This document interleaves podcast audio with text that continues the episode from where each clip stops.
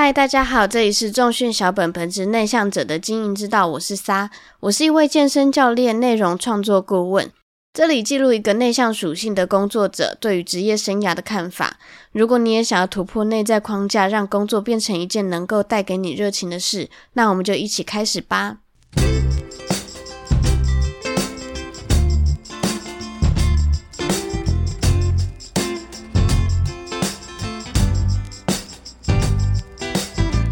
我在上一集有提到，在有愉悦感的状态下做事，和在有压力下的状态下做事是完全不一样的事情。今天要聊的话题跟愉悦感有一点雷同，那就是要如何和其他领域的人一起工作。你一定在想关联在哪里，对不对？在那之前，听我说一段故事。我在之前的设计工作当中培养出一个兴趣，那就是研究其他的工作在做什么。为什么要这么做呢？第一个只是出于好奇，第二个就是这样的技能可以帮助到我快速抓出我的顾客他想要什么。有一点未雨绸缪，但是这样做是我认为可以加速沟通、减少一来一往的精神消耗最有效的办法。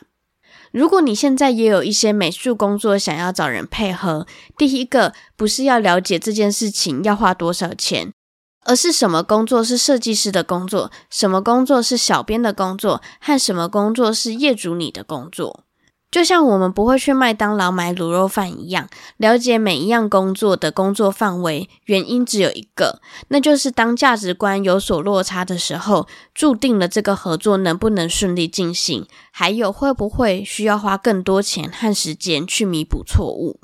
所以，要和其他领域的人合作以前，要先认清，有一天你会需要别人的帮忙，带着好奇心和善意，了解未来要合作的职业。慢慢的培养这方面的人脉，就能在从容的状态下了解他们的产业关系。未来这些人都会是你的贵人。剩下来的就要用制作人或是指挥的心态去统筹你的作品。今天的延伸阅读是陶喆个人频道当中的其中一个单元，How I Made It。这个单元每一集我都推，因为可以看到一个充满热情的人完全的分享灵魂，真的是一件非常享受的事情。我小时候都会觉得陶喆是一位创作型的歌手。我以前都会很外行的觉得他就是什么东西都是自干来的，但是在这个频道中展现的他，会发现当年的他不是只是在创作而已，他很清楚的知道他的作品想要呈现出什么样的感觉。例如他在制作《找自己》这首歌的时候，他很想要在前奏做出一个重获新生的氛围，所以他选择曼陀林的声音当做乐器。虽然外行的人只会听得懂好听或是不好听，但是因为他知道这个乐器可以呈现出他要的感觉，即便他不会弹奏这个乐器，他也能清楚的知道要找谁来做出他要的感觉，呈现什么样的样貌。他在制作作品的时候，想说怎样的故事，从旋律到歌词，每一项他都传达给其他的专业人员，之后再一起创造出这样的作品。我认为这是一个很好的合作案例。制作一个完整的作品，一定有一个不一定什么都会，但是懂很多的同真者。所以，我们平常就要保持好奇心，因为你不知道这些知识会在什么时候用到。寻找专业人士一起合作，不是一个买卖的概念。如果用买卖和完全掌控的心态做事，即使这些东西全部都拼凑在一起，也会少了一点整体感。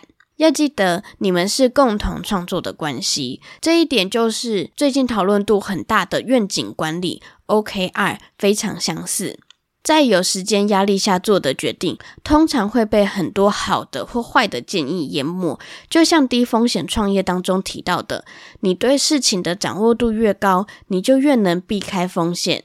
创业的初期，如果什么事都要花钱请人做，找错人做的可能性就会提高很多，那你的钱就会烧得更快了。这样子就会把自己逼入另外一个途求困境。所以，无论有没有想要创业，保持好奇心，多了解一些其他的产业，未来很有可能有一天都会用到哦。